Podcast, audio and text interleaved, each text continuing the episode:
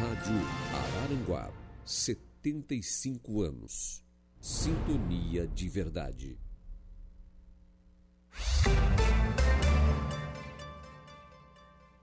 Os assuntos do nosso cotidiano, com os entrevistados mais conectados com você. Agora, no Estúdio 95.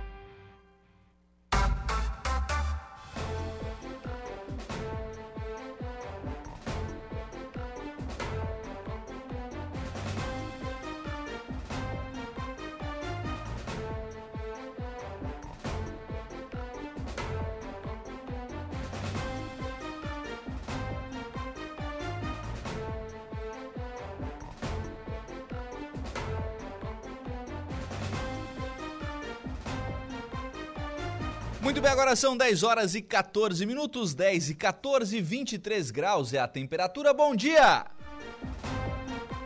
Estamos começando o programa na manhã desta quarta-feira aqui na programação da Rádio Araranguá. Muito obrigado pelo carinho da sua companhia, muito obrigado pela sua audiência, já de forma antecipada. Muito obrigado também pela sua participação. Você que nos acompanha pelo FM 95,5, aí no rádio do seu carro, da sua casa, do seu local de trabalho, muito obrigado pela sua audiência. Muito obrigado também a você que nos acompanha nas nossas demais plataformas, e aí eu destaco o nosso portal www.radioararanguá.com.br. Lá no nosso portal você nos acompanha ao vivo e em qualquer lugar do mundo e fica sempre muito bem informado sobre tudo aquilo que acontece aqui em Araranguá e em toda a nossa região. Destaque de agora lá no nosso portal, Lei de Incentivo transforma o cenário elétrico nas áreas rurais de Santa Catarina. Entrevista que foi concedida bem cedo aqui na programação da Rádio Araranguá pelo deputado estadual Volney Weber. Foi nem pro Saulo Machado, foi lá pro Alaura Alexandre, né? Lá no programa das seis da manhã, é conduzido aqui pelo nosso colega Alaur Alexandre. Você ainda acompanha a nossa programação, pode participar também conosco, pode interagir pelas nossas lives, tanto pelo YouTube quanto pelo Facebook da Rádio Araranguá. Nas duas plataformas você nos acompanha em áudio e vídeo e participa aqui do programa, mandando as suas mensagens, enfim, a sua interação, que é sempre fundamental aqui conosco. O José Rodrigues e também a Edna Brina Macedo já estão interagindo com a nossa programação. Tem ainda através do nosso Instagram, arroba Rádio Araranguá. Segue lá, viu? Segue lá, a live também já está lá no nosso Instagram. A Denise já entrou aqui também conosco. Bom dia para Denise, muito obrigado pela participação, pela audiência lá pela nossa live no Instagram.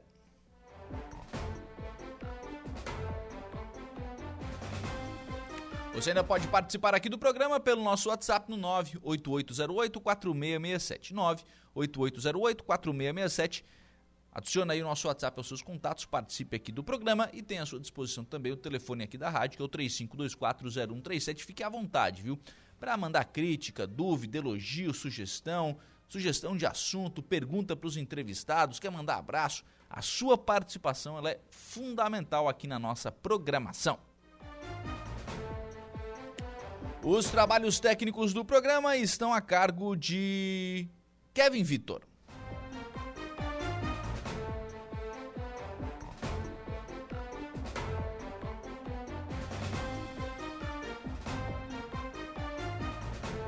Agora são 10 horas e 16 minutos, 10 e 16. Já está na linha conosco para a gente começar o programa na manhã desta quarta-feira, prefeito de Balneário Arroio do Silva, prefeito Evandro Scaini. Ontem, o senhor entregou ao prefeito um veículo né, para a Secretaria Municipal de Saúde aí do, do município de Balneário Arroio do Silva. Importância deste, deste veículo, né? Sabe que o município faz muitos atendimentos, mas também precisa né, transportar muitos pacientes para outros municípios. Certamente esse vai ser um investimento importante. Prefeito Evandro, bom dia. Bom dia, Lucas. Bom dia a todos os ouvintes. Prazer poder voltar ao programa e passar algumas informações aí para os ouvintes do que está acontecendo aqui no nosso município. Em relação ao, ao veículo, na realidade, esse, essa SPIN é uma SPIN de sete lugares, né? É, se som, já somam a mais nove veículos que foram adquiridos nesses três anos para a saúde, contando com duas vans, contando com mais sete carros pequenos. Então, na realidade, sempre tentando buscar o conforto né, de quem é atendido pela saúde, para fazer o tratamento, para fazer uma consulta, para fazer uma cirurgia. Então, ele vem para qualificar o trabalho, principalmente de quem ainda faz trabalho de, de radioterapia e quimioterapia, é, que é deslocado todo dia para Criciúma. Então, esse, esse carro ele vem com o intuito é, de auxiliar nesse objetivo, o pessoal da quimioterapia e radioterapia. E, na verdade, né, prefeito, por exemplo, não dá para ser uma um, um, veículo muito grande, né? não dá para ser um micro-ônibus, não dá para ser uma, uma van, porque esse, especialmente esse paciente ele acaba ficando muito debilitado, então tem que ser uma coisa meio que mais ágil, né? Para é, para só terminar já já está meio que pronto para vir para voltar para o município, né? Exatamente, porque a gente quando leva o paciente a Criciúma, então vai ele vai de manhã leva quatro a cinco pacientes, né? Mais o motorista das seis. Ele fica até meio-dia, meia hora, volta para o Arroio do Silva e depois leva outra turma, uma e meia, duas horas da tarde, e volta seis, sete horas da noite de novo. Então, é, para atender em torno de, de 8 a 10 pessoas por dia, né? É, com um veículo só. Uhum. Porque também não tem como levar numa van 12, 13, 14 pessoas para fazer o atendimento de quimioterapia ou radioterapia. Então tem que levar um número menor para que eles também possam atender em Criciúma e que eles não fiquem esperando muito tempo também, né? Sim. sim. Então é, é calculado o tamanho do veículo para o serviço que é oferecido. Então esse, esse vai destinado para esse tipo de atendimento, até porque ele é uma van, é um, é uma minivan, é sete lugares, mas tu tem que descontar o motorista e sempre tu desconta mais uma vaga porque tu não bota três no banco de trás, tu acaba colocando dois, né? Então, tu leva de quatro a cinco pessoas, mais o motorista seis, para poder fazer é, essa utilização da maneira correta, para ser mais ágil, para não ficar muito tempo fora do tratamento, né? E poder voltar para casa e o carro ser utilizado em dois turnos. É, para ser, ser mais humano essa questão do, do tratamento. E aí, rodando tudo isso, é, não pode ser um veículo velho também, né? Porque senão ele quebra, né? É. É, o veículo, ele é um veículo zero quilômetros, é um veículo já que não é da linha do simples, é um, um veículo mais confortável, né? Tem mais espaço entre os bancos, tem ar condicionado, né? É, então ele, ele, ele tem mais qualidade né, para atender o, o, paciente. Então a gente sempre está buscando isso. Nós já temos outros veículos também nessa condição, com ar condicionado, com o vidro mais escuro para o sol não aquecer demais dentro do carro, né, para não dar problema de aquecimento nem muito, muita claridade. Então a gente sempre procura é, esses detalhes pequenos, mas que são grandes na hora de atender uma pessoa que está recebendo esse tipo de tratamento. Qual o tamanho do investimento nessa renovação da frota, prefeito? Bom, se a gente falar em toda a frota, nós hoje temos é, mais de 72 é, veículos na frota entre equipamentos de pesados, máquinas e carros pequenos, né? Nesses três anos que a gente está aqui, né? Nós já investimos mais de 4 milhões na renovação da frota. Nós adquirimos é, duas redes cavadeiras novas, dois caminhões, uma pá carregadeira, uma nova patrola, três ônibus, duas vans e mais de 25 carros pequenos, né? é, entre utilitários, carros para transporte de passageiros, carros para educação. Então, foram aí mais de quase 5 milhões em equipamentos. Isso com recursos próprios, porque eu vi que o senhor não colocou aí, por exemplo, aquelas máquinas que foram compradas com financiamento. Não, nós temos lá 2 milhões e meio de máquinas é, compradas com, com financiamento, né? Uhum. São os dois caminhões, a patrola e a pá carregadeira. E fora isso, né? Uhum. Se somar isso aí, a gente passa de 7 milhões. Uhum. A situação hoje, ela é mais confortável, prefeito, nesse sentido? Na realidade, a gente vem é, estruturando o município, né, Lucas? A gente, quando voltou, se deparou com, com uma defasagem muito grande e a gente tá, o município cresceu bastante, tem muita demanda. A gente teve aí no ano passado três meses de chuva direto e a gente sentiu a necessidade da melhoria dos equipamentos para poder dar, dar um atendimento de qualidade à população. A gente vem fazendo isso. Agora, nós começamos a reforma daquilo que estava velho, que foi usado demais, que precisa passar por restauração. Então, nós estamos com um caminhãozinho pequeno, que é o que recolhia sujeira e galho nas, nas ruas, é, e passando por reforma geral. e nós vamos ter que reformar os dois caminhões trucados antigos, reformar carroceria, reformar caçamba, reformar chassis, arrumar feixe de mola, fazer um monte de manutenção. Agora vamos gastar aí quase, eu acredito que perto de 300 mil reais para arrumar a carregadeira, os dois caminhão trucado e o caminhão menor e uma geral num caminhão toco que a gente tem ainda, para deixar tudo em ordem, para estar tá no uso diário sem estar tá parando máquina em virtude de, de ele estar tá muito judiado em virtude do uso diário das sete da manhã até as sete da noite todos os dias, de segunda a sábado. É, acho que nesses, né, nesse período que o senhor comentou, né, nesses três meses que foi realmente uma chuva fora do, do comum, né, fora daquilo que, que é habitual na, na época do ano, acho que nesse, especialmente nesse, nesse período se sentiu a necessidade dessa, dessas máquinas, né? Ah, foi extremamente, ainda bem que a gente já tinha feito a lei na Câmara, já tinha sido aprovado o financiamento e as máquinas chegaram na metade dessa turbulência, né? Então acabaram nos ajudando bastante. A gente já sabia da necessidade e estava fazendo no andar da carruagem. E aí veio acontecer a chuva, o tempo ruim, o estrago nas ruas, mas com o tempo veio chegando o equipamento também. Chegou a pá carregadeira, chegou a moto veladora, depois chegaram os caminhões. Eles já foram colocados no serviço e até agora não pararam de trabalhar, estão pau e pau. É, não, não, não com, a, com a necessidade que tinha, não dá para dar férias para o equipamento, né? É, agora, para ter noção, a gente já conseguiu. É, a gente tinha um planejamento do ano passado de colocar pedra em todas as ruas dos bairros, do lado do sul. Então a gente já fez Praia dos Golfinhos toda, pedra, patrulhamento e pedra em todas as ruas. Santa Helena, na parte de baixo da Santa Catarina para a praia em toda Santa Helena. Na praia do Lúcio, né, na Estela Mares, também já colocamos pedras no sentido para cima da avenida e para baixo. Já agora fizemos a Praia do Pescador, toda da Avenida Santa Catarina em direção à praia, todas as ruas da Praia do Pescador foram patroladas e colocadas pedra. Já fizemos no Melão 1, no Melão 2, e essa semana vamos terminar todo o Guairacá, da Santa Catarina no sentido praia. Patrolamos tudo, nivelamos, arrumamos onde tinha buraco, estamos colocando pedra em tudo. E simultaneamente, essa semana também estamos arrumando toda a estrada do CTG, de ponta uhum. a ponta. Só vai ficar os 400 metros do lado de Araranguá, que eu não posso botar pedra lá do lado de Araranguá. Uhum. Mas até onde é o, a divisa do município do Arroio, nós vamos fazer toda a estrada do CTG. Estamos trabalhando ontem e hoje, vamos trabalhar amanhã também, para deixar ela toda pronta também. Então a gente está co colocando a casa em ordem, né? Uhum. Uhum. Depois, nós vamos, é, depois nós vamos entrar na área verde, no Mangueirinha, Vila Isabel, e vamos também atacar ali, vamos resolver todos os problemas das ruas ali. Compramos aí quase 500 mil de pedra, de fecho de rio, né? E vamos estar colocando nas ruas para amenizar o, o problema dos buracos, das, das crateras, dos desnivelamentos. Vamos, vamos tentar resolver tudo isso. Sim, é, com, com o tempo com, colaborando um pouquinho, né? Que também não está colaborando tanto assim, mas colaborando um pouquinho, pelo menos dá para dá realizar alguns, alguns trabalhos, né?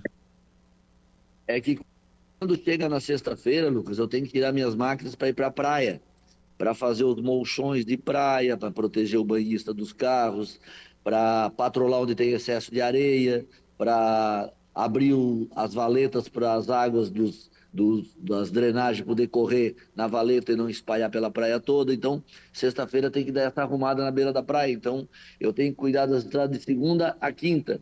E uhum. sexta e sábado eu tenho que cuidar da beira da praia. Sim, é. Não, não pode descuidar porque a gente está em plena temporada, né? Então, obviamente tem uma procura significativa também pela praia.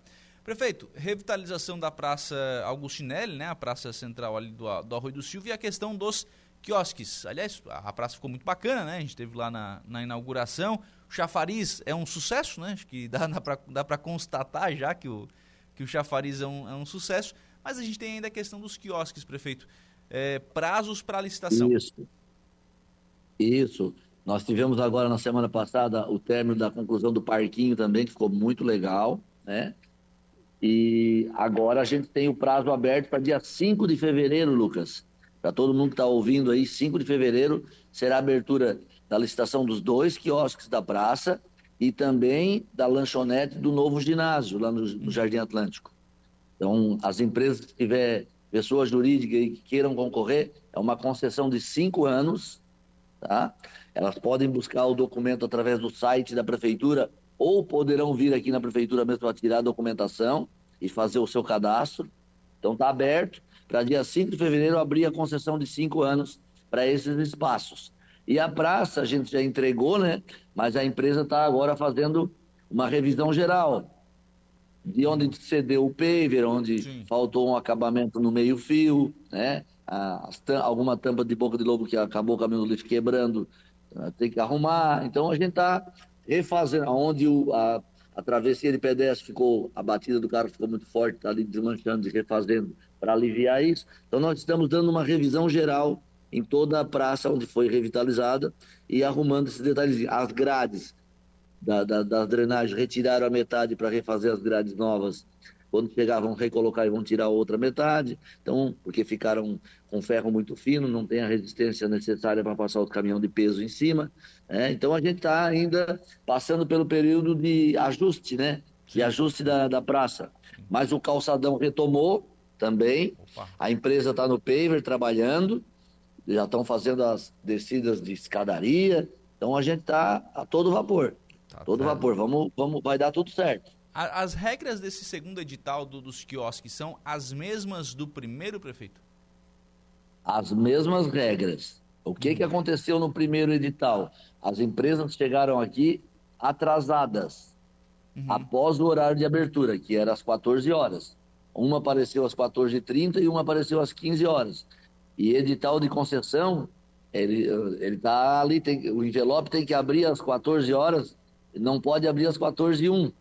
Uhum. Então, é, houveram candidatos, mas chegaram atrasados. Então, não tem como. Tem que ser às 14 horas do dia 5. E aí, quem quer concorrer tem que aparecer pontualmente para poder apresentar o seu envelope e a sua, sua proposta. O senhor não botou nem às 15 do dia 5 para dar uma horinha a mais, pessoal? Não, a gente está procurando agora contactar com as pessoas que dizem que têm interesse, né? Para eles virem concorrer. É, porque, na realidade, é, é, é, como diz outro, é uma concessão, é uma lei nacional, eu não posso é, deliberar sobre a lei de concessões, né? Eu tenho que seguir o que diz a lei. Então, a gente colocou o horário de novo e está todo, além de dar publicidade, né? Que a gente publicou em diário oficial, lá no mural da prefeitura, avisou o ciclo de comerciantes do arroio, né? A gente vai avisando nos grupos de WhatsApp. A gente também está entrando em contato com aqueles que disseram que tinham interesse para reforçar esse, essa vontade de que eles possam vir concorrer e a gente possa ter na praça dois belos, é, duas belas lanchonetes ali para atender a demanda da população, que eu, entendo, que eu entendo que, que quem tiver essa oportunidade vai, vai ganhar dinheiro ali. É, é a pena, na verdade, é porque como não aconteceu lá quando foi inaugurada, na, naquela primeira licitação, a gente acabou ficando o janeiro sem esses quiosques, né? É, mas ainda vai pegar Carnaval, carnaval corrida de caminhão, ainda pede uma sobrinha, né? Sim, sim. Então, e, e, e, já vai se moldando, vai se ajeitando, vai se planejando, porque não é só para essa temporada, né? Sim. É para essa e mais, e mais quatro, mais cinco praticamente, né? Uhum. Então, é, tem, tem um bom tempo para desfrutar dali. Sim. É, bom, é obviamente, né? Aí, como mais cinco temporadas, vai terminar lá em fevereiro, né? Do, do, do último ano da, da concessão. O, a ideia é que esses quiosques tenham que ficar abertos temporada e baixa temporada, prefeito? A ideia é que nós tenhamos seis meses, de novembro, de, de, de novembro até abril, aberta toda semana, e de maio até outubro, abertos no, somente nos finais de semana, sexta, sábado e domingo.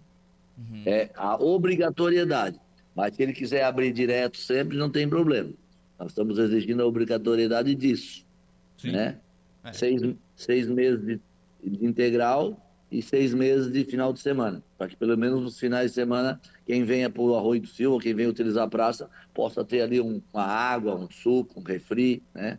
sendo é, ofertado. Então, é um horário flexível, né? E que eu acredito que seja fácil de cumprir. Uhum. É, e já é uma flexibilização importante essa da, da baixa temporada, porque obviamente, né, com, com como diminui o movimento, né, não, não precisa estar aberto durante a semana, né? É, ficaria na sexta, sábado, domingo, é quando onde concentra um público melhor no final de semana, né? né? Acaba facilitando. Algumas mensagens de ouvintes por aqui. Bom dia, Lucas. É o Luiz Henrique. É, Praça do Jardim Atlântico, já colocaram a placa e não começaram a obra. Tem o caso do casa do lado, os moradores estão ansiosos.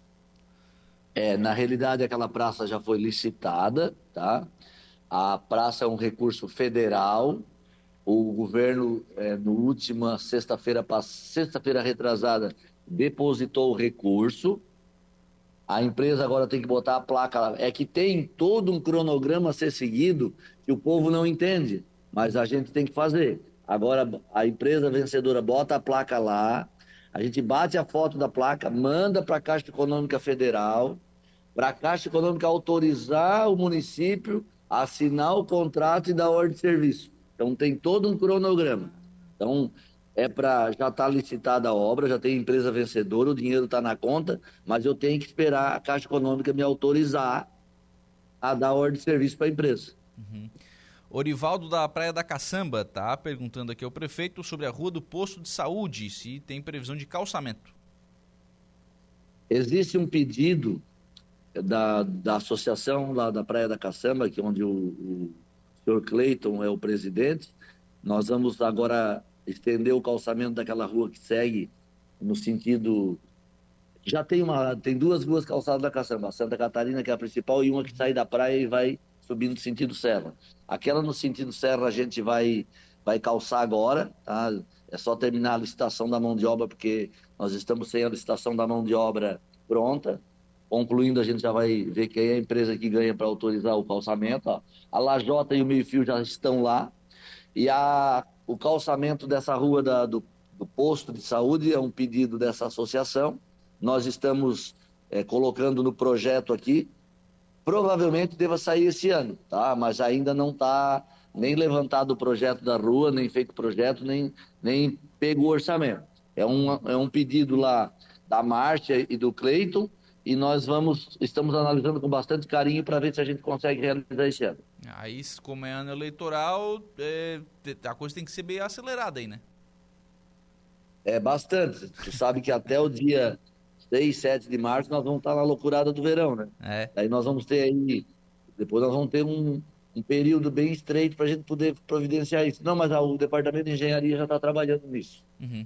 Prefeito, carnaval e arrancada, tudo pronto?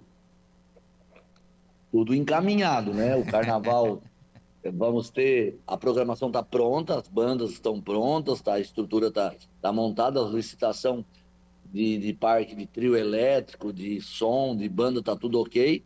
Nós vamos ter uma reunião na semana que vem com os blocos que vão desfilar no domingo de noite. Não é mais escola, são blocos, né? Então a Itaionara, a secretária de turismo, está cuidando disso, mas está tudo bem, bem organizado para isso. Uhum. A corrida do caminhão, nós vamos ter, hoje é quarta, amanhã, quinta-feira, reunião às 5 da tarde com Polícia Militar, Polícia Civil e Corpo de Bombeiros e Federação Catarinense sobre a, a segurança da arrancada e do entorno da arrancada, para tratar desse aspecto, né? E nós estamos também, hoje à tarde, vamos ter uma reunião com o pessoal dos caminhões que vem para a exposição, para a gente organizar aquele setor dos caminhões. E a gente já está na licitação da estrutura da arrancada, né? E, no mais, a empresa vencedora já para vender os espaços já está na rua e nós já estamos com a parte de regulamento, seguro de prova, federação, tudo em dia, tudo ok. Licença ambiental, está tudo pronto. Então agora a gente está trabalhando a organização em si da corrida para quando a gente botar o material na rua já, tá, já esteja tudo pronto. Do ponto de vista de competição, as mesmas, mesmas regras do, dos anos anteriores? É, assim, basicamente as mesmas. A gente teve uma reunião agora em agosto, contou com a grande maioria dos pilotos, foram mais de 40 pilotos. A gente fez um, uma reunião, a gente é, adequou o regulamento, tiramos categorias, inserimos novas categorias, foi tirado a toque truque, né? E foi inserida uma categoria especial no meio, uma 780. Então a gente fez uma, redigiu, atualizou o regulamento para que a gente pudesse não ter mais esses impedimentos técnicos, né? Uhum. Porque é, tem várias outras corridas de caminhão no estado e a gente tem que tentar agradar todas as tribos, né? Uhum. Então a gente foi criando as categorias para atender a demanda de cada competição que tem no estado, para que todos possam vir para o Arroio do Silva. Legal, importante isso. Só para a gente fechar, prefeito, eu vi hoje alguma coisa da Celesc aí trabalhando no, na Santa Catarina. É, é acesso sul, a Celesc vai. Foi ontem? Ontem. Ontem. Retirando, Eles, retirando exatamente. Postes, né? Foi aquele. É, só para te entender, quando a gente fez o, o projeto de extensão da Santa Catarina, dentro da obra da CETEP tinha a remoção dos postes. Uhum. Mas como a CETEP tirou uma nota em maio do ano passado de 3 milhões e o Estado ainda não pagou, a CETEP não providenciou a retirada dos postes. E aí acabou ficando os postes no meio da rua.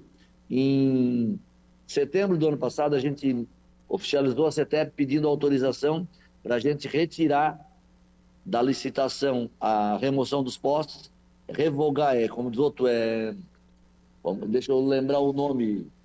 É, para falar para falar no popular, não vai ser a CETEP que vai fazer, foi a prefeitura que foi a prefeitura através da Celeste que fez.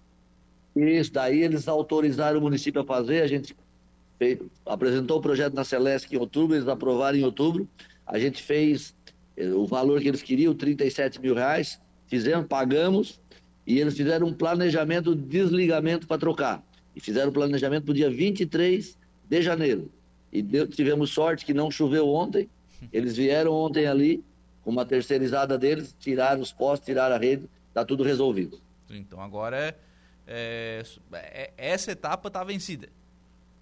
Agora nós estamos aguardando o mês de fevereiro, que o governo do estado prometeu que vai pagar agora em fevereiro um milhão dos três milhões. E aí a CETEB diz que com um milhão ela volta para terminar o, aquele pedaço que falta ali. Uhum. É, então a gente está acreditando que agora, em final de fevereiro, a CETEP retome a obra. Segunda etapa, prefeito, tem alguma sinalização? A segunda etapa é um convênio de 7 milhões e 200, são 2 quilômetros e meio também, tá? É, tem um milhão e meio na conta, mas o Estado, o atual governo, não autorizou a licitação da obra. Então nós temos que aguardar eles autorizar a licitação. Eu acredito e agora em fevereiro devam retomar todas as obras de volta. Daí a gente volta a discutir isso com a Secretaria de Infraestrutura para que eles possam nos autorizar a licitar a segunda etapa também. Uhum. Tá certo. Prefeito Evandro, obrigado. Um abraço. Tá bom, obrigado. Uma boa semana a todos aí. Abração. Muito bem, tá aí o prefeito Evandro Scaini, prefeito de Balneário Rui do Silva, conversando conosco, falando sobre diversos assuntos, né? Falando sobre carro para saúde, falando sobre quiosques na, na Praça Central, falando sobre carnaval, arrancada de caminhão, atualizando o acesso sul, enfim, respondendo pergunta de ouvinte. Então, uma conversa aí bem interessante com o prefeito Evandro Scaini. 10h41, a gente vai fazer um intervalo. Próximo bloco eu converso aqui no programa com o padre Marcos Legnani.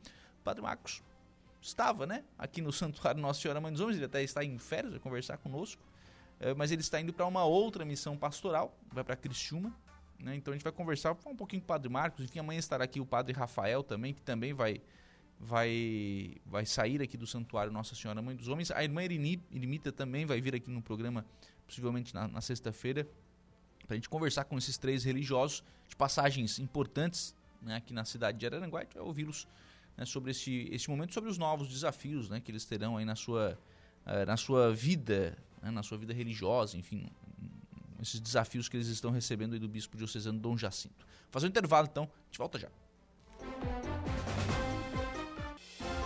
Rádio Araranguá, 75 anos. Sintonia de verdade. Os assuntos do nosso cotidiano. Estúdio 95.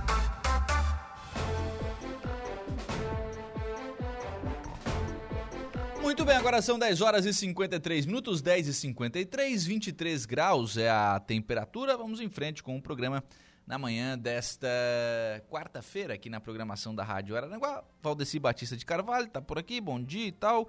Mandando um forte abraço pro Vitor Hugo do Canto Caetano, lá do bairro Coloninha. Grande abraço aí. Obrigado ao Valdeci sempre pela participação. Djalma Oliveira também conosco. Bom dia, Lucas. Que Deus abençoe sempre vocês. Bom dia lá pro Djalma também. Obrigado pela participação lá pelo facebook.com barra Rádio Araranguá. Você também pode participar aqui da nossa programação. Bom, está na linha conosco o padre Marcos Legnani, padre que tinha as suas funções né, aqui no Santuário Nossa Senhora Mãe dos Homens e que neste próximo domingo né, terá uma missa aí em que o padre eh, se despede. Obviamente o padre vai falar agora ter, os termos corretos né, dessa, desta mudança de ares, desta mudança de desafio. Padre Marcos, antes da gente falar sobre futuro, vamos falar sobre passado. Como é que o senhor veio aqui para Araranguá? Como é que foi a sua passagem aqui pela cidade das Avenidas Padre Marcos? Bom dia. Bom dia, Lucas. Bom, bom dia a todos os ouvintes do teu programa, né?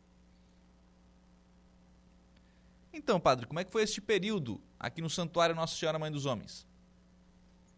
Então, Lucas, desde 2021, é, janeiro de 2021, nos dias, se não me engano, dia 28 de janeiro, é, cheguei em Araranguá, se preparando para ser apresentado como vigário paroquial aí na paróquia Santuário Nossa Senhora Mãe dos Homens. Então, durante três anos estive aí com vocês, com o povo de Deus, e nesses três anos é, muito aprendi aí. É, claro, gente, aquilo que a gente também sabe, aprendeu nos estudos, é, vai repassando ao povo de Deus, né, vai transmitindo através das missas, através de conselhos, através de visitas, tudo aquilo que aprende às vezes na teoria, depois vai exercendo na prática dia a dia, né? Sim. O que, que o senhor leva como grande aprendizado aqui do, do santuário, padre? Ô, Lucas e os ouvintes que estão ouvindo, é, assim, desses três anos, né?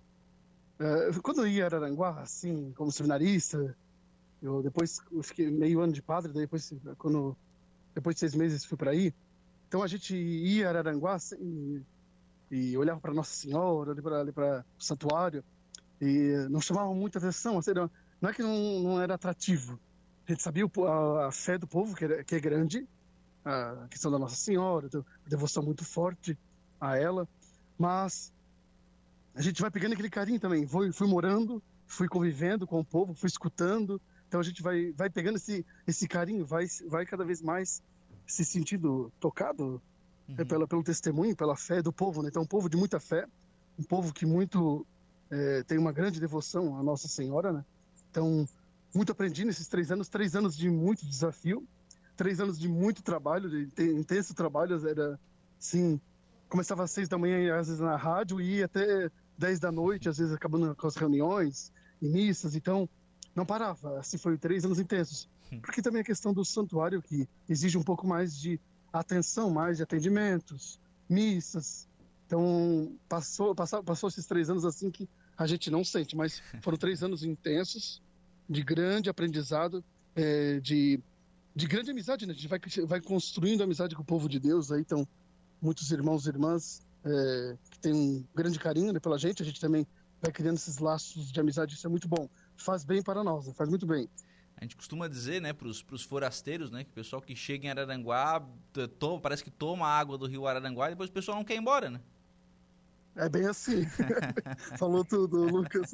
A vontade de ficar. Eu não pedi pro bispo para sair dali, né? Não pedi. Para sair daí, não pedi. Mas a gente tem que ser obediente, então o se ordenou, não é para si, é para o povo, né? Sim. Então, onde ele vai mandando, a gente vai indo, vai semeando, vai levando a palavra de Deus, vai levando a alegria, vai levando. Né? Sendo uma, um, um, instrumento de Deus, sendo uma, pessoa ali iluminada, iluminando os caminhos de outras pessoas. Né? Ainda antes de falar de futuro, padre, é, notadamente, né, a gente tem aqui em Araranguá a nossa padroeira, Nossa Senhora Mãe dos Homens, e o senhor falou sobre essa questão da devoção do povo, né, um, um povo bastante, um povo bastante fiel. E, e, neste caso em específico, a gente tem uma, uma festa muito grande, né? Uma, a festa de Nossa Senhora Mãe dos Homens é realmente um, um acontecimento regional, né? por, por toda a proporção que, que, ganhou, que ganhou a festa. Mas mesmo com esse tamanho todo, ela nunca perdeu essa questão da, da fé, ela nunca perdeu é, essa, essa característica né, da, dos testemunhos, das, da, da, devoção, enfim, virou um evento, obviamente, né, criou toda uma, uma, precisa ser pensado, né, toda uma estrutura para receber bem essas pessoas, mas conseguiu-se fazer isso sem se perder a, é, essa questão da devoção das famílias, né? Isso. Então, esses três anos que fiquei aí, muito assim, é, a dedicação, né? desde agosto se dedicando até maio, né? É uhum. quase nove meses, né? Quase, não, quase uma gestação para acontecer uma festa boa, para atender bem o povo. É, tem suas exigências, suas alegrias, mas assim, é, é muito intenso os, os, trabalhos, né? A questão da, da, preparação da festa que exige, são várias cabeças pensando, né? além da coordenação da festa, tem toda uma equipe de noveneiros, são mais de 700 noveneiros envolvidos, pessoas envolvidas ali que ajudam, né? Então, é, a, a, gente aprende, assim. A gente vai, eu vou passando nos lugares que eu fui passando, às vezes vê aquela festa do padroeiro, não é aquelas grandes emoções, assim, aquela devoção, aquela gentarada, assim, a gente percebe, assim, que a coisa é menor, uhum. é, o fluxo de pessoas é menor. Mas aí, a, a, os dias ali, dia 3, dia 4, os dois dias, assim, que é o auge da festa, são, é de muitas e muitas pessoas fiéis que procuram e vão, né? E tem uma devoção muito forte à Nossa Senhora. Então, isso também alegra o coração do sacerdote, né? Sim. Cara, uma igreja vazia, é, não, o padre vai ficar com a pulga atrás da orelha se questionando o que está acontecendo. Será que o problema é ele? Ou o povo que não corresponde? Mas ela, ela que atrai, né? Ela, né? Não importa Sim. o padre que está aí às vezes. É, é muito isso. É mas verdade. é ela que faz acontecer a coisa. É verdade, é verdade. assim. O, a Flávia está aqui no WhatsApp dizendo o seguinte: Bom dia, Lucas. Mandar um forte abraço ao padre do, do sorriso. Ele me ajudou num momento muito importante que passei. Está dizendo aqui a Flávia. Ah, um abraço para Flávia, Deus abençoe ela, né? Obrigado pelo carinho dela também. E os demais. Ô, ô padre. Ô, ô, Lucas. Desafios agora, padre. Para onde é que o senhor vai? Então, depois desses três anos aí com vocês, é, o bispo então é, me deu eu vou tomar posse ainda dia 4 Sim. de fevereiro, às 19 horas, na igreja Nossa Senhora Aparecida. A paróquia se chama Nossa Senhora de Guadalupe da Boa Vista, Criciúma. Então é um bairro, é são, é um, são os bairros de, de Criciúma, assim, mais retirado do centro, né? Sim. O, qual é, expect... é uma paróquia que fez. Oi? Qual é a expectativa para esse Pode novo per... desafio? Então, é uma paróquia com cinco comunidades, cinco assim, comunidades, uma realidade um pouquinho desafiadora, assim, é, assim mais, mais delicada, um povo, um povo mais simples. Essa questão também, assim, um povo mais humilde. Mas é, é um bairro assim mais da, da vamos dizer assim, da, da, que já foi um tempo atrás. É, delicado, questão de, de drogas, questão de, de bem delicada assim, de imigrantes vindo, então precisa de toda uma atenção, de todo um trabalho social junto a esses irmãos e irmãs. Né? Uhum. Então o senhor está indo para Criciúma. É desafiador, né, Isso. né, padre? Desafiador, né? Isso. Sim, sim, bem desafiador, mas um povo muito acolhedor, estão esperando é, ansiosos, com alegria a minha ida para lá, então também estou contente, feliz. Vai ser minha primeira paróquia, primeira vez que vou me tornar pároco da paróquia. Uhum. Então, é, estamos preparando, preparando o coração e preparando é, o povo de Deus também para bem trabalhar lá esse instrumento de Deus também. Né? Legal. A Rosilda Rodrigues, que pena que está indo embora, tá dizendo aqui a, a Rosilda. A, Rosilda. A Terezinha Santana Maia, Padre Marcos, muito querido, vai fazer falta. Que Deus abençoe sempre, o seu sorriso é contagiante. Ah, obrigado, obrigado, dona Terezinha Rosilda, né? Deus abençoe. A Marne Costa, bom dia, Lucas e ouvintes, um abraço para todos, em especial para o querido Padre Marcos. Vamos sentir sua falta, gratidão por tudo, diz aqui a Marne Costa. A Marne, ah, um abraço para a Marne também, o esposo, toda a família aí. A dona Terezinha tá aqui, bom dia, que saudade das orações das seis da manhã, faz falta, tá dizendo aqui a Terezinha. Faz, vai fazer falta. o senhor teve essa também, né, padre? Vinha fazer programa aqui na rádio seis da manhã, né? Isso, isso. Sempre de manhã, seis horas da manhã. Desde quando, desde quando era M lá ainda, cinco e meia da manhã. Agora, e depois ali quando virou FM, a Rádio Araranguá, então sempre comunicando é bom, né? Isso é bom, evangeliza também, ajuda também. Muita gente ao acordar de manhã já liga o rádio, já quer ouvir as notícias, já quer uhum. ficar por dentro do que está acontecendo, né? É verdade. E ser evangelizado também. Ô, ô, padre, domingo agora tem uma, tem uma celebração, né? O senhor e o padre Rafael estão recebendo missões, eh, missões novas, né? Missões eh, diferentes do, do bispo. O, o, padre Jonas vai dar conta disso aqui tudo sozinho ou vai vir mais gente para cá para ajudar ele? Ai, Jesus. Ô, Lucas, então, dia 28, agora é domingo, às 19 horas, ali no santuário. Então será a missa de a gente não fala de despedida, porque não é, né? É uma missa de ação de graças. Agradecendo, louvando a Deus por esses três anos que eu fiquei ali. O Padre Rafael, um ano e, um ano e três meses. Ele ficou também ali junto com a gente. Ele, e a irmã Erenita também, que vai para a Bahia, né? Isso. Então, a irmã ficou mais tempo, acho que uns quase 10 anos. A irmã Erenita está aí na cidade também evangelizando, ajudando. Então, vai, vai o padre José Cipriano, chama, conhecido como Padre Zeca, que vai como vigário paroquial no meu lugar aí. Vai ficar só os dois, o Padre Jonas e ele. Então, se vão dar conta, eu já falei Padre Jonas esses dias. Não sei se vocês vão dar conta, porque quando ficou um tempo, eu e o Padre Maxwell, era bem exigente, assim, era corrido, o Padre Maxwell estudando seu mestrado em Direito Canônico, e então as coisas sobrecarregavam um pouco para mim.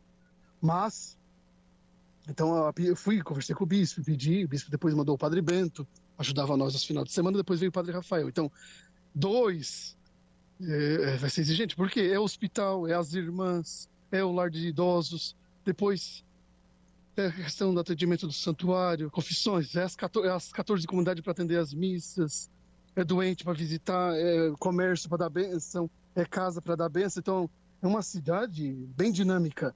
É uma paróquia que antes de virar santuário ali, a matriz, sempre foi muito dinâmica, né? Uhum. Muito assim, os padres sempre comentavam, relatavam. Trabalhar aqui em Aranguá, é, a gente não para, é bem dinâmico. Às vezes que são de outras paróquias é mais calma a coisa, é mais serena, é mais tranquilo. O padre às vezes fica, consegue respirar mais, consegue às vezes entender coisa, de trabalhar mais tranquilo às vezes. Sim. Agora aí, assim, exige, exige do padre. O padre tem que, tem que gostar de trabalhar e tem que trabalhar. É. Boa sorte, boa sorte. A minha linguagem... Oi? Boa sorte pro Padre Jonas, né? E pro Padre Zé que tá chegando, né? Boa sorte, Deus abençoe eles, né? Mas vão tirar de letra também, né? vai, vai aprendendo realmente, né, uma, é, a, a igreja aqui do centro, uh, o tamanho, a proporção, enfim, exige realmente bastante, né, exige muito do, dos padres que estão né, aqui à frente da, da igreja. Mais mensagens por aqui, a Nina Rocha Reus, bom dia, um abraço para o Padre Marcos, vamos sentir saudades. Claudete Leandro está oh, aqui também, está dizendo que é a Claudete e o Zênio estão lá também a, nos acompanhando. A Lu... Ah, conheço também. Lourdes Moreira, eu amo muito o sorriso do padre. Ó. Oh. o sorriso tá, tá fazendo sucesso aqui, padre. O, é o padre do sorriso. a Sandra da Silva. É, bom dia, com o padre Marcos não tem tempo ruim. Sempre dizia às seis da manhã, força igreja. Verdade. É, é, é, isso, né, padre? Com alegria vai, vai levando as coisas, né? Vai, vai tocando os, os tra o trabalho, enfim, os projetos que precisam ser encaminhados, né? Sim, isso é verdade. Né? A gente tem que é, se doar, né? Uhum. Essa questão acho que de ajudar a estar junto com eh, a pessoa, a pessoa do padre tem que ser um sinal, é o instrumento de Deus, mas uma questão de leveza, de, de alegria, sabe, onde, onde entra nos ambientes, nos locais, é, ser esse, esse, instrumento de, de harmonia, né, de, de levar a alegria de Deus, deixar, né, acho que deixar, deixar-se guiar pelo Espírito Santo de Deus, essa é a missão do sacerdote, ele é ungido com o óleo do Espírito Santo, o óleo do Crisma. Então, tem que levar essa alegria, né? não uma coisa pesada. Já foi, foi-se os tempos, né? Aquela coisa pesada, aquela coisa às vezes difícil, aquela coisa às vezes o povo tinha medo de chegar próximo ao padre, né? O padre é uma pessoa, tá além de ser um consagrado, mas uma pessoa também junto ao povo, né? Tá ali para servir, para ajudar, para aconselhar, para escutar, para orientar, né? é, se, se desafiar-se, né? Uhum. Padre Marcos, obrigado pela participação aqui no programa. É, a gente pôde conviver alguns momentos também. Tem história engraçada de casamento, mas eu não vou contar essa hoje, viu, Pato? Vou deixar, deixar passar tá. essa, essa Você estava junto. É, tá nessa eu tava. Padre Marcos, obrigado pela, pela participação, pela sua passagem aqui na, na cidade de Araranguá também. Sucesso aí na, na nova missão. Um abraço. Um abraço, Lucas, a todos os ouvintes, todos que mandaram mensagem, tão, os que estão ouvindo. E que Deus abençoe cada um, a cada uma. Domingo espero todos ali, às 19 horas, junto com o padre Rafael e a irmã Erenita, né? Sermão de caminhada. Essa irmã também de caminhada, muito aprendi com a irmã Erenita, então, e muito aprendi com o povo de Deus de Araranguá, que muito me ajudou, muito aprendi aí, muito ensinei. E é assim, a gente vai, vai semeando as sementes e vai passando de lugar em lugar. Essa é a missão, né? Deus confia em nós. Legal. Um abraço, Padre. Obrigado. Um abraço de bom. Bom programa aí para vocês. 11 horas e 9 minutos, Padre Marcos Legnani, então conversando conosco, falando aqui sobre a sua passagem, né, aqui na cidade de, de Araranguá, enfim, esse período que ele ficou aqui na cidade, agora segue neste né, novo desafio, nesse domingo tem essa missa, então, de ação de graças. Em frente aqui com o programa, nós vamos ao Notícia da Hora, Diego Macan. Qual será o seu destaque? Olha, Lucas, a cada 12 minutos uma pessoa é salva pelo Corpo de Bombeiros Militar no litoral catarinense. A seguir, então, tem mais informações no Notícia da Hora. Notícia da hora. Oferecimento: Giasse Supermercados, Laboratório Bioanálises, Rodrigues Ótica e Joalheria, Mercosul Toyota, Bistrô do Morro dos Conventos, Plano de Saúde São José, Casa do Construtor, Aluguel de Equipamentos, Guga Lanches. E Exotic Center. Em apenas 37 dias, de 16 de dezembro de 2023 a 21 de janeiro de 2024, as equipes do Corpo de Bombeiros Militar de Santa Catarina salvaram 2.153 pessoas no litoral catarinense que estavam em situação de risco, sendo por arrastamento em correntes de retorno ou por afogamentos. Isso significa que por dia, durante as 12 horas em que os postos guarda-vidas estão ativos, Cerca de 60 pessoas puderam retornar aos seus lares com vida, já que todas eram potenciais vítimas a ter algum grau de afogamento. Dados do Corpo de Bombeiros apontam que, em relação à temporada anterior, houve uma redução de 40% no número de óbitos por afogamento em áreas guarnecidas. Nesta temporada 2023-2024, foram três óbitos, enquanto na anterior foram registrados cinco óbitos por afogamento. Eu sou Diego Macan e esse foi o Notícia da Hora. Rádio Araranguá, 75 anos. Sintonia de verdade. Os assuntos do nosso cotidiano. Estúdio 95.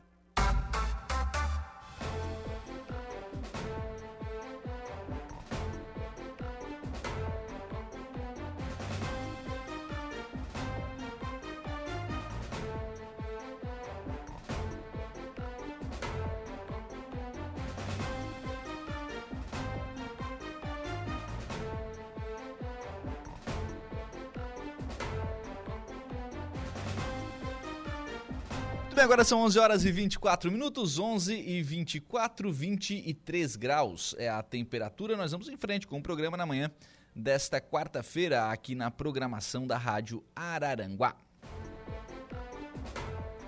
Acontece hoje a inauguração da Super Gix, que é uma escola de robótica. Bom, quem está aqui é a Michele Batista, que é uma das proprietárias para falar um pouquinho sobre esta proposta, que escola é essa, eh, que serviços vão oferecer, enfim, a gente vai apresentar um pouquinho, obviamente convidar o pessoal para participar da inauguração hoje às 20 horas. Bom dia, Michele, tudo bem? Bom dia, Lucas, tudo bom? Bom dia a todos os ouvintes da rádio. Então, estamos aqui com uma proposta bem diferente para Araranguá, né? Estamos trazendo uma escola de programação e robótica, Super Geeks, né? Somos uma franquia. É, a, a Super Geeks ela foi é, fundada em, dois, é, em 2014, então agora em 2024 já tem 10 anos aqui no Brasil. Né? Já somos mais de 75 unidades, né? É, já se passaram mais de 50 mil alunos nas nossas escolas, e isso, temos mais de 5 mil horas ministradas de aulas. Então, é, viemos realmente para Araranguá trazendo essa proposta, é, algo novo, inovador, né? A tecnologia está aí, não temos como fugir, né, Lucas? Não, não, não escapa. Exatamente. Pode tentar, mas não vai conseguir. Não, não vai conseguir. Daqui só para mais, né? então, então a gente é, como tu falou aqui, né? Estamos inaugurando hoje a nossa escola. Ela fica localizada bem na frente do Clube ABB, no centro da cidade, né? Para quem não conhece a ABB, é na Rua da Pizzaria Alternativa. E já vamos fazer uma propaganda ah, aqui. Certo. Fica mais então, fácil de achar. Ah, aqui todo mundo conhece, né? Então, já vai achar ali a fachada Super Geeks a partir das 8 horas da noite, 20 horas, né? É, convidamos todos a estarem lá, inclusive já claro. convite para você. Bacana. É. O, o que, que é, é para crianças? Então, Público a, é crianças. Isso. É, na verdade, assim, Lucas, né? A Super Geeks ela é a primeira escola de programação e robótica do Brasil voltada para crianças e adolescentes, tá? Uhum. Nós também atendemos jovens e adultos, né? A gente tem cursos profissionalizantes, inclusive, para o pessoal aí, para a gurizada que está saindo do ensino médio, né? E de repente quer se profissionalizar, entrar no mercado de trabalho nessa área, também temos cursos, né? Mas assim, como não existia nada no mercado e no Brasil, porque a Super Geeks é a primeira escola, né? E a maior hoje, né? É, voltada para esse público de crianças e adolescentes, é, ela veio realmente com essa proposta para atender esse nicho do mercado, né? Porque hoje nós atendemos crianças a partir de 5 anos, né? e adolescentes e na verdade a idade ali não, não tem fronteiras, né? Basta querer. Basta querer.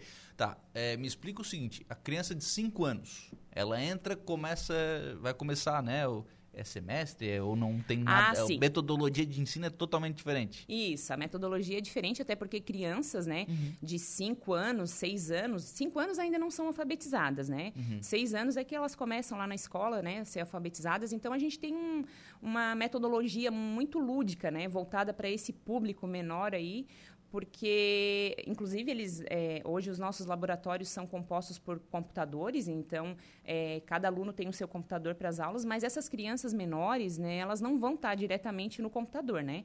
Então Ah, elas, isso, elas vão estar aprendendo é, de uma forma lúdica, né? É, com, com jogos, é, com montagens, é, inclusive com placas Arduino, a gente já começa a trabalhar. Placas Arduino. Então eles vão que começar. Que eu não sei o que, que é isso. Então, o que, que seriam essas placas de Arduino? É, são placas que eles vão é, começar a montar e acender luzinhas de LED, entendeu? É, vão já começar, assim, é, uma pincelada na própria robótica, entendeu? Uhum. É, claro que não vão estar montando aí, né, um robozinho, fazendo o carrinho andar, né? Mas eles já Mais vão ter esse frente vão. contato. Sim, com certeza, mais para frente sim.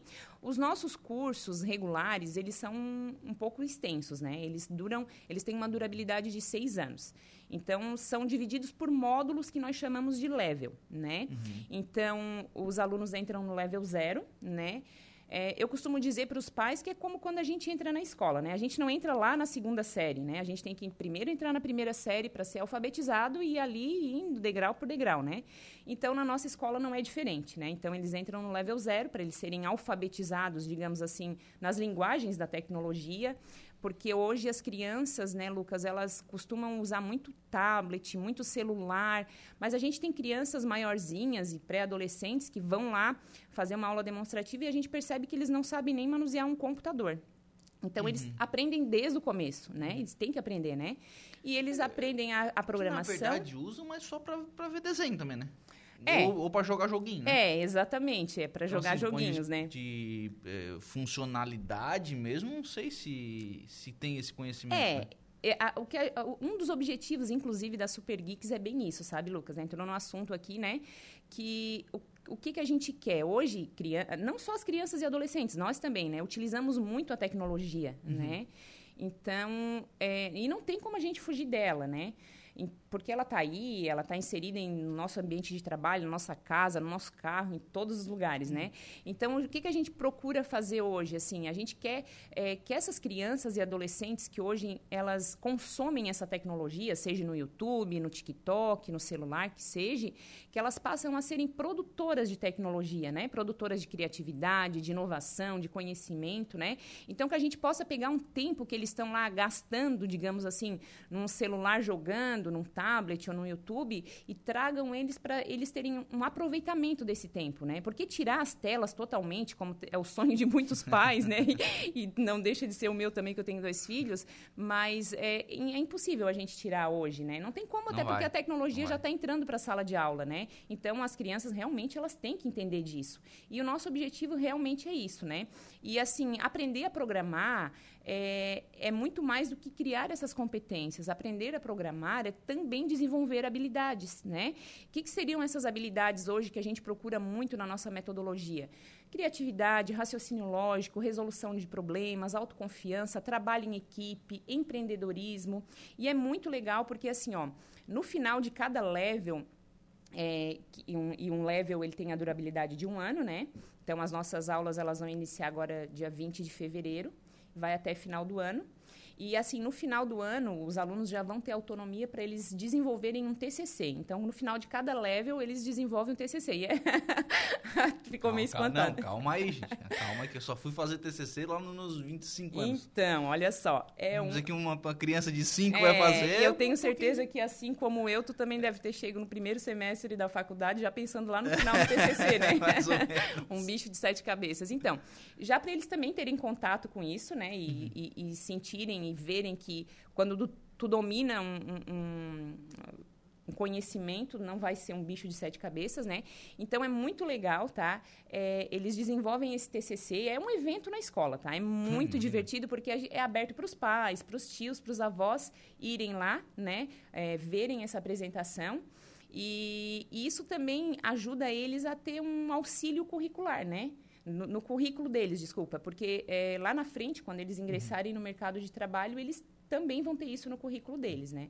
É, todas essas linguagens, né, da, da- das tecnologias, né, e da, da própria programação. Eh, você colocou que vocês trabalham por level, né? Então, Isso. por, por, m- mais ou menos ali por faixa etária de conhecimento, né? Level 1, Sim. level 2 e tal. Eh, crianças de diferentes idades vão estudar juntas? Não, então, é, hoje a gente faz assim, as nossas turmas, Lucas, a gente pensou bastante, assim, inclusive a gente teve essa expertise de fazer turmas não muito grandes, né? De no máximo oito alunos, para que tenha uma interação melhor do professor com o aluno e dos próprios alunos entre si, né? Então, é, a gente está separando, a gente está fechando turmas é, por idades, né? É, Então, por- level 0 de tantos a tantos anos. é, não, a gente vai ter, tipo assim, várias turmas de level zero, mas assim, a gente vai ter turmas de level zero de crianças de 7, 8 anos, a gente vai ter turmas de level zero, por exemplo, de 11 ou 12 anos, entendeu? Então, a gente vai fazer é, respeitando essa particularidade. É lógico que a gente não vai fazer uma turma, por exemplo, com crianças de 7 anos e adolescentes de 14, né? Então, acho que Até não porque a dinâmica dentro da sala é Exatamente. diferente. E né? a forma como o professor vai lidar, né, é, com, com, com uma criança de 7 anos e um adolescente ou pré-adolescente também é diferente, né? Uhum. O, e aí isso segue por seis anos. É, então, os nossos cursos, eles. É, um deles, né? A gente tem um level, a gente tem um Master Geeks, que é para os adolescentes, né? Para esses que também estão querendo entrar no mercado de trabalho. A gente tem alguns cursos rápidos também. Então, o, o, o level, ele tem uma durabilidade de seis anos, né? Que é o level 0, 1, 2, 3. E depois ele vem para o Expert, que daí são mais dois anos. E daí é uma ramificação, né? Onde, lá no final do level 3, o o, o, instrutor, o professor vai estar tá apresentando e cada aluno vai seguir aquilo que mais se, se familiariza, que mais gosta, né, Uhum. a, a fazer. O, o, o objetivo, né? Feito ali os seis anos, a, a ideia é que essa criança, ou já adolescente nesse caso, né? Uhum. É, o que, que ele, quais são as competências que ele já vai ter lá no final do, do, do curso? O que, que ele vai saber montar um robozinho, por exemplo? Sim, claro. É, o nosso curso é, é, a, é um curso de programação e robótica, né? Uhum. Então, é, eles já vão ter contato com a robótica já no primeiro level, que é o Sim. level zero, né? O inicial. Mas tudo gradativamente, né? Uhum. Então, a gente costuma até dizer para os pais que muitos alunos chegam lá pela robótica em si. Ah, eu já vou fazer um robô? Não, tu vai fazer um robô, mas primeiro tu tem que entender as linguagens, né? Tu tem que entender da programação para saber, para tu aprender a lidar, fazer com que esse robô vá para frente, vá para trás, mexa um braço, entendeu? Então, tu tem que é, entender essa parte primeiro para depois tu poder passar essas diretrizes para o teu robô. Então, no level 2 já, eles já vão estar tá montando já uns, no level 2, 3, daí com, com mais é, eficiência ainda, essa parte da robótica, assim, que daí é, entra, assim, mais a fundo. Uhum. É, é isso é fundamental porque, assim, a gente falou sobre a questão do, dos do mundo hoje em dia, né? Mas uh, vai muito também daquilo que a criança é exposta, né? Aquilo que a gente... dos conhecimentos aos quais a criança é exposta, né? Se ela for exposta a, a um conhecimento de robótica, obviamente ela vai entender de robótica. Se ela for exposta a outros tipos de, de experiência, ela vai entender sobre, né? sobre, sobre isso. E, então, no caso da, da Super Geek, vocês vão expor essa parte da tecnologia para as crianças, né? Sim, sim, exatamente. Até porque, assim, é... hoje as crianças e os pré-adolescentes, assim, enfim, né? Essa, esse público, eles, eles amam jogar e o sonho deles realmente é fazer Faz um, um jogo, jogo, é. né? Então, eles querem muito criar um jogo. Eles vão criar jogos também, Sim. vão levar para casa para jogar com os pais e, né, muito divertido. Eles acham, é, na verdade, que eles querem fazer jogos para vender, tá? Vou ser bem sincero contigo. Eles já têm esse espírito já, empreendedor. Empreendedor, é, é, muito engraçado que eles chegam já na aula demonstrativa e daí ali eles já começam a criar alguma coisa e daí eles já perguntam pro professor, pra gente, eu posso vender? eles já põem até preço, tá? É. então, e é muito interessante, sabe, Lucas? Porque assim, ó, eu costumo dizer para os pais, e a gente tem muitos pais que estão nos procurando que são da área de tecnologia. Então eles já ah, têm, legal. é, eles já têm consciência de que ela, a tecnologia está aí, hum, daqui só para mais, né? E que principalmente depois da pandemia, ela, ela veio com muito, ela já vinha num crescimento bem, é, bem grande, né? Então depois da pandemia isso, nossa, cresceu muito mais, assim, foi muito mais acelerado. Então é, é muito interessante como esses pais nos procuram, porque já tem essa consciência, né? Então, inclusive até não só de Araranguá, tá? Tem, ah, é? tem pais dispostos aí da região a estar tá trazendo os filhos, tá? Para Araranguá para fazer o curso, porque simplesmente acharam assim muito inovador mesmo, né? E que realmente os filhos precisam disso, porque assim não é um curso que meu filho vai para lá para jogar. Não, ele vai uhum. para ter conhecimento, né? Até porque, assim, né, Lucas, é, estudos já nos comprovam que 65% das crianças que estudam hoje, elas vão trabalhar numa profissão lá no futuro que ainda não existe. E algumas uhum. profissões já estão deixando de existir, né? Que são chamadas as tendências tecnológicas, né? Então, as tendências tecnológicas, elas estão aí. Então, se a gente é, não colocar os nossos filhos realmente um passo à frente, para que é, eles possam se destacar enquanto profissionais e independente da profissão que for seguir, porque ah, mas meu filho não, né, não vai trabalhar, não vai ser programador, de repente não é o sonho dele ou o meu sonho para o filho que seja, né? Mas assim, independente da profissão, né, seja um juiz, seja um médico, seja um cirurgião, um advogado, um engenheiro, a tecnologia vai estar ali junto e um profissional que realmente souber programar, entender disso, ele vai ser muito valorizado. Na verdade, já é valorizado hoje em dia, né? Que o nosso mercado está bem escasso, né? Mas lá na frente ainda mais. Com certeza essas crianças elas vão estar um passo à frente de muitas outras. Só para dar um exemplo aqui, eu recebi agora há pouco aqui de uma empresa de Araranguá, falo não, não tem problema nenhum, a Work, uhum. uma empresa de tecnologia, uhum. uma lista de, de, de, vagas de emprego aqui com salários bastante interessantes. Então, se você está procurando emprego, vá, né?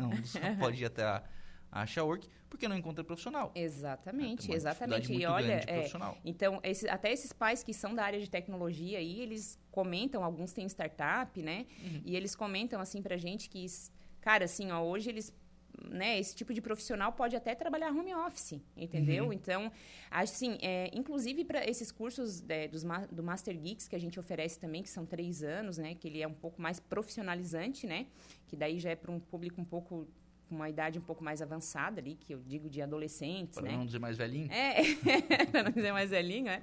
Mas, assim, inclusive na, na, no momento da apresentação do TCC, a gente chama empresários da região, ah, né? Legal. E muitos deles já saem com propostas de empregos, já saem empregados, sabe? Porque existe essa parceria. Inclusive, a própria franquia Super Geeks, ela já está fechando parcerias com, com empresas, né? Empresas aqui do Brasil, é, para estarem... É, sendo parceiras para isso mesmo, né? Porque uhum. é uma troca, né? É pra, uma pra troca de. O, é, mercado. Exatamente. O, isso tudo acontece, obviamente, no caso das crianças, em contraturno escolar. É uma vez por semana, é duas vezes, é então, três vezes? É, os nossos cursos eles são ministrados presencialmente, uma vez por semana, com a durabilidade de uma hora e meia. Né? Então a gente vai ter turmas a parte da manhã e vamos ter turmas na parte da tarde. Conforme aí, obviamente, a idade da criança e a sua. Isso, exatamente. Conforme escolar. a idade, é, tem alguns que estudam de manhã, outros à tarde, ou fazem alguma outra atividade extra, né? Uhum. Então aí tem que adequar essa, essa agenda. Então, inaugura hoje. As aulas começam quando? Isso, inaugura hoje, as aulas começam dia 20 de fevereiro, depois do já? carnaval. Já, já, estamos ali, menos de 30 dias. Para dar tempo do level zero, tem que começar cedo, né? Tem que começar, exatamente. Então, hoje às 20 horas, na rua Capitão, ali avenida, né? Capitão Pedro Fernandes, Coloninha, 1784, em frente ali à, à ABB, né, você vai encontrar a Super Geeks, fachada já está lá, enfim, tudo, tudo, tudo preparado lá para Não tem como receber. não ver, né? É. Vermelho lá. para receber o pessoal lá hoje às 20 horas. Obrigado, viu, Michele? Um Muito obrigado também. Muito bem, agora são 11 horas e 41 minutos. A gente vai fazer um intervalo. A gente volta já.